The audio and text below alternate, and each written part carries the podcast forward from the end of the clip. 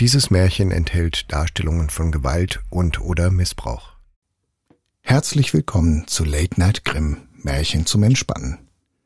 Mein Name ist Jens-Henning Gläsker und ich lade dich ein, es dir bequem zu machen. Vielleicht auf dem Sofa, vielleicht schon im Bett, eingemuckelt in eine angenehme Decke. Nach dem Märchen werde ich dir eine gute Nacht, süße Träume und einen erholsamen Schlaf wünschen.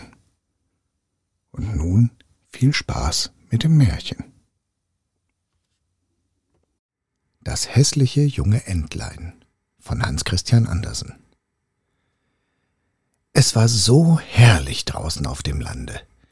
Es war Sommer, das Korn stand gelb, der Hafer grün, das Heu war unten auf den grünen Wiesen in Schobern aufgesetzt, und der Storch ging auf seinen langen roten Beinen und plapperte ägyptisch, denn diese Sprache hatte er von seiner Frau Mutter gelernt.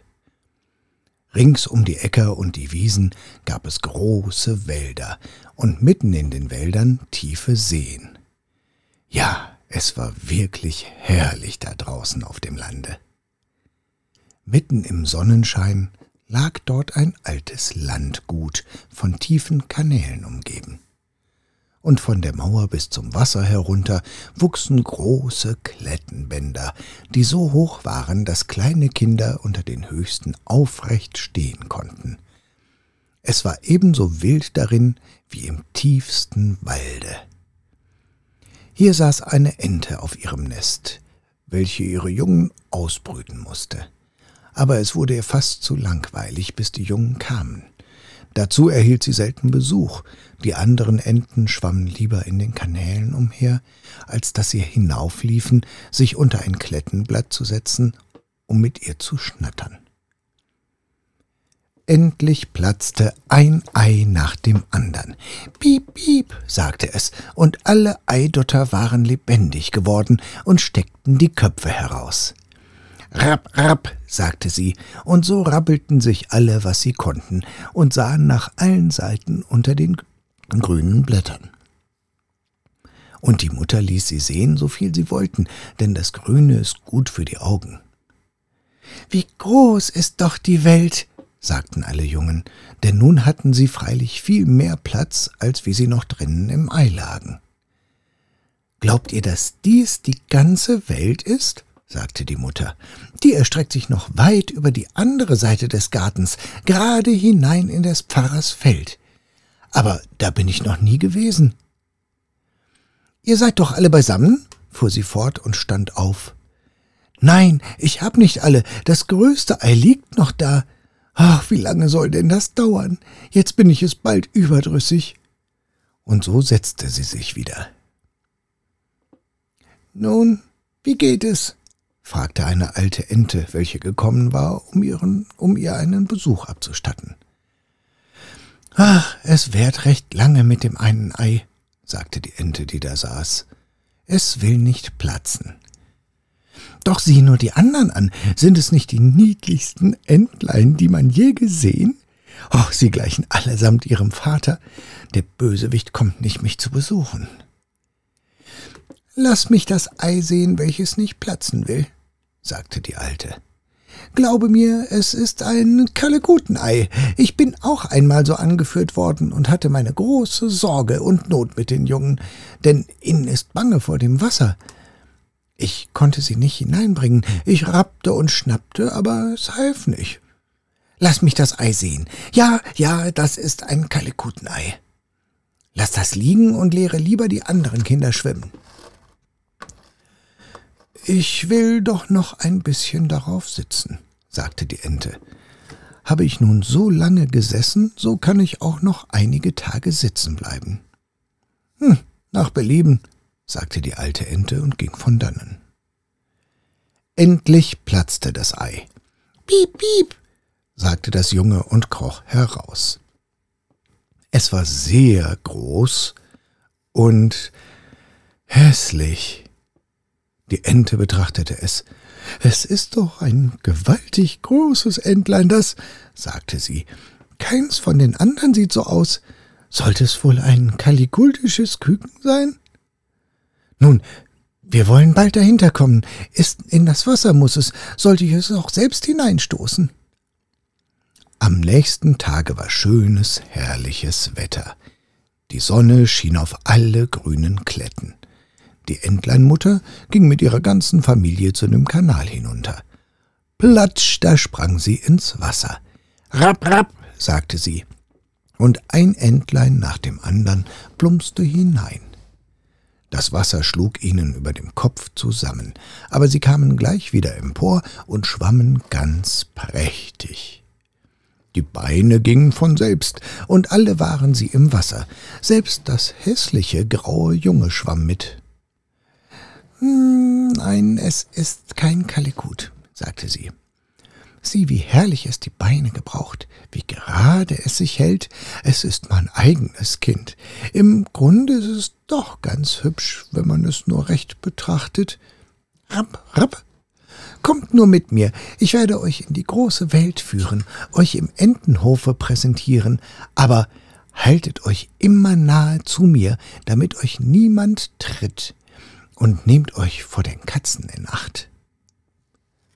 Und so kamen sie in den Entenhof hinein. Drinnen war ein schrecklicher Lärm, denn da waren zwei Familien, die sich um einen Aalkopf bissen, und am Ende bekam ihn doch die Katze.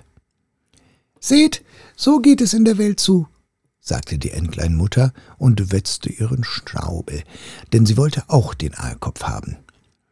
Braucht nun die Beine, sagte sie. Seht, dass ihr euch rappeln könnt und neigt euren Hals vor der alten Ente dort. Die ist die vornehmste von allen hier. Sie ist aus spanischem Geblüt. Deshalb ist sie so dick. Und seht ihr, sie hat einen roten Lappen um das Bein. Das ist etwas außerordentlich Schönes und die größte Auszeichnung, welche einer Ente zuteil werden kann. Das bedeutet so viel, dass man sie nicht verlieren will und dass sie von Tier und Menschen erkannt werden soll.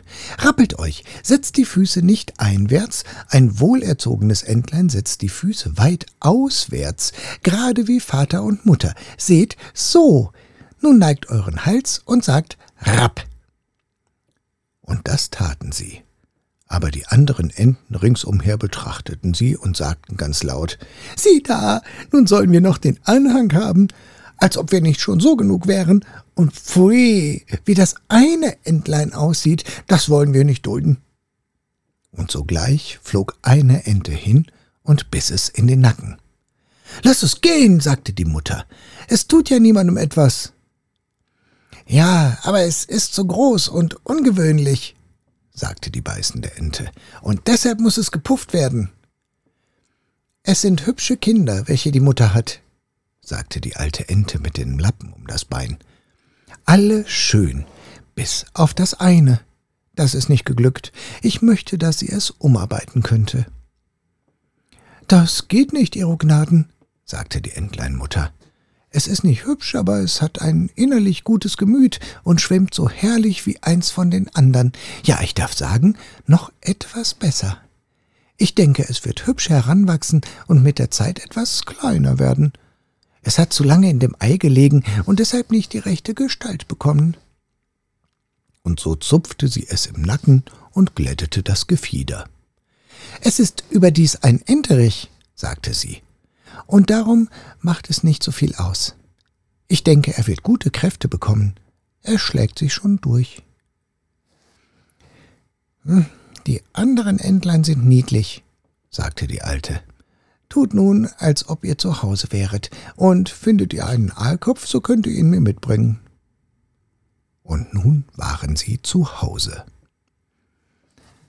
Aber das arme Entlein welches zuletzt aus dem Ei gekrochen war und so hässlich aussah, wurde gebissen, gestoßen und ausgelacht, und das sowohl von den Enten wie von den Hühnern. Es ist zu groß, sagten alle, und der kalikultische Hahn, welcher mit Sporen zur Welt gekommen war und deshalb glaubte, dass er Kaiser sei, blies sich auf wie ein Fahrzeug mit vollen Segeln und ging gerade auf dasselbe los. Dann kollerte er und wurde ganz rot am Kopf. Das arme Entlein wusste nicht, wo es stehen oder gehen sollte. Es war so betrübt, weil es hässlich aussah und vom ganzen Entenhof verspottet wurde.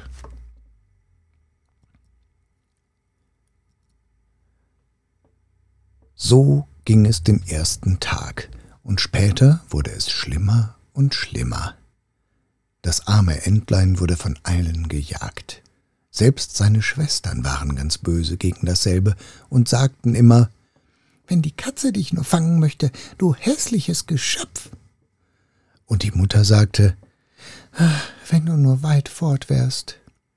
Und die Enten bissen es, und die Hühner schlugen es, und das Mädchen, welches die Tiere füttern sollte, stieß mit den Füßen nach ihm. Da lief es und flog über den Zaun. Die kleinen Vögel in den Büschen flogen erschrocken auf. Das geschieht, weil ich so hässlich bin, dachte das Entlein und schloss die Augen, lief aber gleichwohl weiter. So kam es hinaus zu dem großen Moor, wo die wilden Enten wohnten. Hier lag es die ganze Nacht. Es war so müde und kummervoll. Gegen Morgen flogen die wilden Enten auf, und sie betrachteten den neuen Kameraden. Was bist du für einer? fragten sie, und das Entlein wendete sich nach allen Seiten und grüßte so gut es konnte. Du bist außerordentlich hässlich, sagten die wilden Enten. Aber das kann uns gleich sein, wenn du nur nicht in unsere Familie hineinheiratest. Ach, das Arme.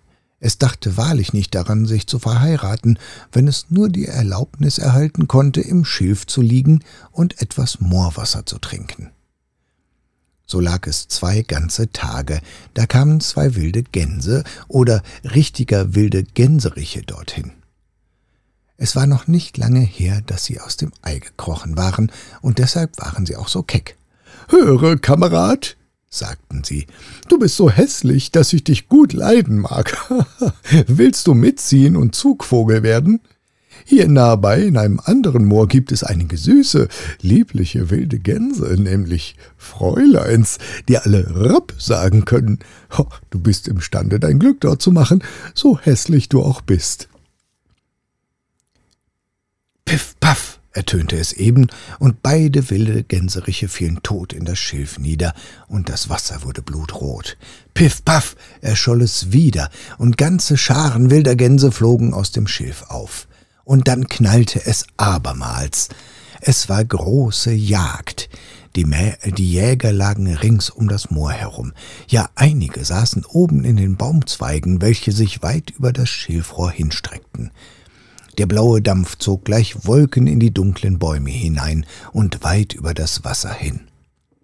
Zum Moore kamen die Jagdhunde. Platsch, platsch, das Schilf und das Rohr neigte sich nach allen Seiten. Das war ein Schreck für das arme Entlein. Es wendete den Kopf, um ihn unter den Flügel zu stecken, aber in demselben Augenblick stand ein fürchterlich großer Hund dicht bei dem Entlein. Die Zunge hing ihm lang aus dem Halse heraus, und die Augen leuchteten greulich hässlich. Er steckte seine Schnauze dem Entlein gerade entgegen, zeigte ihm die scharfen Zähne, und platsch, platsch ging er wieder, ohne es zu packen. Oh, Gott sei Dank, seufzte das Entlein. Ich bin so hässlich, dass mich selbst der Hund nicht beißen mag und so lag es ganz still, während die Schrotkugeln durch das Schild sausten und Schuss auf Schuss knallte. Erst spät am Abend wurde es ruhig. Aber das arme Junge wagte noch nicht, sich zu erheben. Es wartete noch mehrere Stunden, bevor es sich umsah, und dann eilte es fort aus dem Moor so schnell es konnte. Es lief über Feld und Wiese, da tobte ein solcher Sturm, dass es ihm schwer wurde, von der Stelle zu kommen. Gegen Abend erreichte es eine kleine armselige Bauernhütte. Die war so baufällig, dass sie selbst nicht wusste, nach welcher Seite sie fallen sollte, und darum blieb sie eben stehen. Der Sturm umsauste das Entlein so, dass es sich niedersetzen musste, um sich dagegen zu stemmen, und es wurde schlimmer und immer schlimmer. Da bemerkte es, dass die Tür aus der einen Angel gegangen war und so schief hing, dass es durch die Spalte in die Stube hineinschlüpfen konnte, und das tat es. Hier wohnte eine Frau mit ihrem Kater und ihrer Henne, und der Kater, welchen sie Söhnchen nannte, konnte einen Buckel machen und schnurren. Er sprühte sogar Funken, aber dann musste man ihn gegen die Haare streichen. Die Henne hatte ganz kleine, niedrige Beine, und deshalb wurde sie Küchelchen Kurzbein genannt. Sie legte gute Eier, und die Frau liebte sie wie ihr eigen Kind. Am Morgen bemerkte man sogleich das fremde Entlein, und der Kater begann zu schnurren und die Henne zu glucken. Was ist das? Sagte die Frau und sah sich ringsum, aber sie sah nicht gut, und so glaubte sie, dass das Entlein eine fette Ente sei, die sich verirrt habe. Das ist ja ein seltener Fang, sagte sie. Nun kann ich Enteneier bekommen, Oh, wenn es nur kein Enterich ist, das müssen wir erproben. Und so wurde das Entlein für drei Wochen auf Probe angenommen. Aber es kamen keine Eier. Und der Kater war Herr im Hause und die Henne war die Dame, und immer sagte sie, wir und die Welt. Denn sie glaubte, dass, die Hälfte, dass sie die Hälfte seien, und zwar bei weitem die beste Hälfte. Das Entlein glaubte, dass man auch eine andere Meinung haben könne, aber das litt die Henne nicht. Kannst du Eier legen? fragte sie. Nein. Nun, dann wirst du Güte haben zu schweigen. Und der Kater sagte, Kannst du einen krummen Buckel machen, schnurren und Funken sprühen? Nein. So darfst du auch keine Meinung haben, wenn vernünftige Leute reden. Und das Entlein saß im Winkel und war bei schlechter Laune. Da fiel die frische Luft und der Sonnenschein herein. Es bekam solch sonderbare Lust, auf dem Wasser zu schwimmen, dass es nicht unterlassen konnte, dies der Henne zu sagen. Was fällt dir ein? Fragte die. Du hast nichts zu tun, deshalb fängst du Grillen. Lege Eier oder Schnurre, so gehen sie vorüber. Aber es ist so schön, auf dem Wasser zu schwimmen, sagte das Entlein. So herrlich, es über dem Kopfe zusammenschlagen zu lassen, oh, und auf den Grund zu tauchen. Ja, das ist ein großes Vergnügen, sagte die Henne. Du bist wohl verrückt geworden. Frage den Kater danach. Er ist das klügste Geschöpf, das ich kenne. Er es liebt, auf dem Wasser zu schwimmen oder unterzutauchen?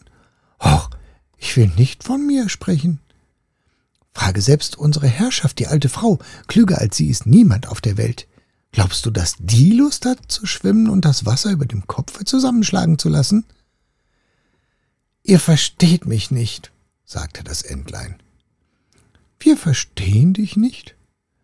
Wer soll dich denn verstehen können? Du wirst doch wohl nicht klüger sein wollen als der Kater oder die Frau. Von mir will ich gar nicht reden. Bilde dir nichts ein, Kind, und danke deinem Schöpfer für all das Gute, was man dir erwiesen. Bist du nicht in eine warme Stube gekommen und hast du nicht eine Gesellschaft, von der du etwas profitieren kannst? Aber du bist ein Schwätzer, und es ist nicht erfreulich, mit dir umzugehen. Mir kannst du glauben, ich meine es gut mit dir. Ich sage die Unannehmlichkeiten, und daran kann man seine wahren Freunde erkennen. Sieh nur zu, dass du Eier legst und Schnurren und Funken sprühen lernst. Ich glaube, ich gehe hinaus in die weite Welt, sagte das Entlein. Ja, tu das, sagte die Henne. Und das Entlein ging. Es schwamm auf dem Wasser, es tauchte unter, aber von allen Tieren wurde es wegen seiner Hässlichkeit übersehen. Nun trat der Herbst ein, die Blätter im Walde wurden gelb und braun, der Wind fasste sie, so dass sie umhertanzten, und oben in der Luft war es sehr kalt. Die Wolken hingen schwer von Hagel und Schneeflocken, und auf dem Zaun stand der Rabe und schrie Au, au, vor lauter Kälte, ja es fror einen schon, wenn man nur daran dachte. Das arme Entlein hatte es wahrlich nicht gut. Eines Abends, die Sonne ging so schön unter, kam ein ganzer Schwarm herrlicher großer Vögel aus dem Busch, Das Entlein hatte solche noch nie so schön gesehen. Sie waren ganz blendend weiß, mit langen, geschmeidigen Hälsen. Es waren Schwäne. Sie stießen einen ganz eigentümlichen Ton aus, breiteten ihre prächtigen langen Flügel aus und flogen aus der kalten Gegend fort nach wärmeren Ländern, nach offenen Seen. Sie stiegen so hoch, so hoch, und dem hässlichen jungen Entlein wurde gar sonderbar zumute. Es drehte sich im Wasser wie ein Rad, rundherum, streckte den Hals hoch in die Luft nach ihnen und schieß, stieß einen so lauten und sonderbaren Schrei aus, dass es sich selbst davor fürchtete. Oh, es konnte die schönen, glücklichen Vögel nicht vergessen, und sobald es sie nicht mehr erblickte, tauchte es unter bis auf den Grund, und als es wieder heraufkam, war es wie außer sich. Es wusste nicht, wie die Vögel hießen, auch nicht, wohin sie flogen, aber doch war es ihnen gut, wie es nie jemandem gewesen. Es beneidete sie durchaus nicht. Wie konnte es ihm einfallen, sich solche Lieblichkeit zu wünschen? Es wäre schon froh gewesen, wenn die Enten es nur unter sich geduldet hätten. Ach, das arme, hässliche Tier. Und der Winter wurde so kalt so kalt. Das Entlein musste im Wasser herumschwimmen, um das völlige Zufrieren desselben zu verhindern. Aber in jeder Nacht wurde das Loch, in dem es schwamm, kleiner und kleiner. Fror so, dass es in die Eisdecke knackte. Das Entlein musste fortwährend die Beine gebrauchen, damit das Loch sich nicht schloss. Zuletzt wurde es matt lag ganz still und fror endlich im Eise fest. Des Morgens früh kam ein Bauer. Da er dies sah, ging er hin, schlug mit seinem Holzschuh das Eis in Stücke und trug das Entlein heim zu seiner Frau. Da kam es wieder zu sich. Die Kinder wollten mit ihm spielen, aber das Entlein glaubte, sie wollten ihm etwas zuleide tun und fuhr in der Angst gerade in den Milchnapf hinein, so dass die Milch in die Stube spritzte. Die Frau schlug die Hände zusammen, worauf es in das Butterfass, dann hinunter in die Mehltonne und wieder herausflog. Wie sah es da aus? Die Frau schrie und schlug mit der Feuerzange danach. Die Kinder rannten einander über den Haufen, um das Entlein zu fangen. Sie lachten und schrien. Gut war es, dass die Tür offen stand und es zwischen die Reiser in den frisch gefallenen Schnee schlüpfen konnte. Dort lag es ganz ermattet. Aber all die Not und das Elend, welches das Entlein in dem harten Winter erdulden musste, zu erzählen, würde zu trübe sein. Es lag im Moor zwischen dem Schild, als die Sonne wieder warm zu sein begann. Die Lerchen sangen. Es war herrlicher Frühling.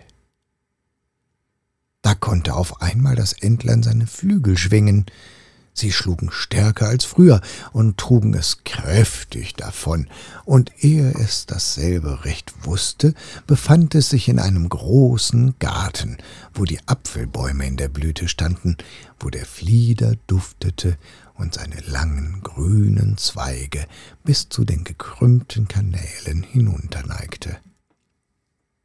Oh, hier war es so schön, so frühlingsfrisch und vorn aus dem Dickicht kamen drei prächtige weiße Schwäne. Sie brausten mit den Federn und schwimmen so leicht auf dem Wasser. Das Entlein kannte die prächtigen Tiere und wurde von einer eigentümlichen Traurigkeit befangen.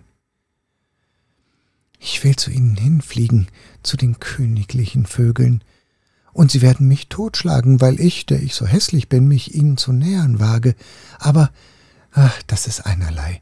Besser von ihnen getötet, als von den Enten gezwackt, von den Hühnern geschlagen, von dem Mädchen, welches den Hühnerhof hütete, gestoßen zu werden und im Winter zu hungern und zu frieren. Und so flog es hinaus in das Wasser und schwamm den prächtigen Schwänen entgegen.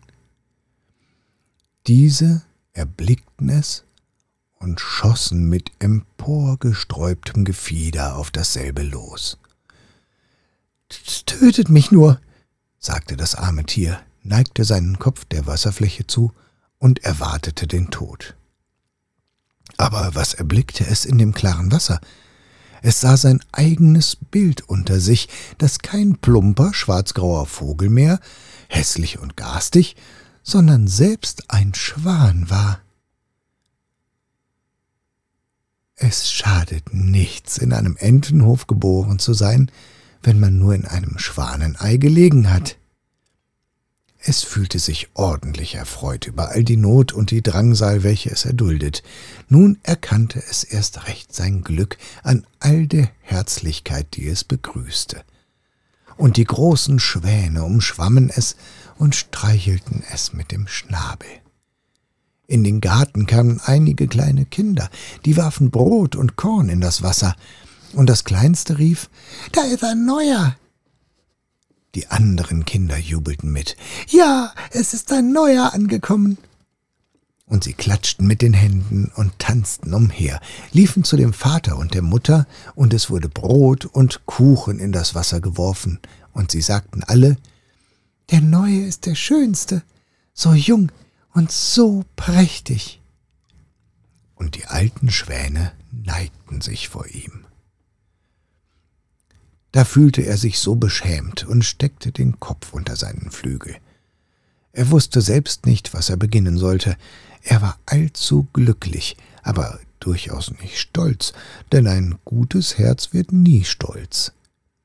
Er dachte daran, wie er verfolgt und verhöhnt worden war, und hörte nun alle sagen, dass er der schönste aller schönen Vögel sei. Selbst der Flieder bog sich mit den Zweigen gerade zu ihm in das Wasser hinunter, und die Sonne schien so warm und so mild. Da brausten seine Federn, der schlanke Hals hob sich, und aus vollem Herzen jubelte er so viel Glück habe ich mir nicht träumen lassen, als ich noch das hässliche Entlein war.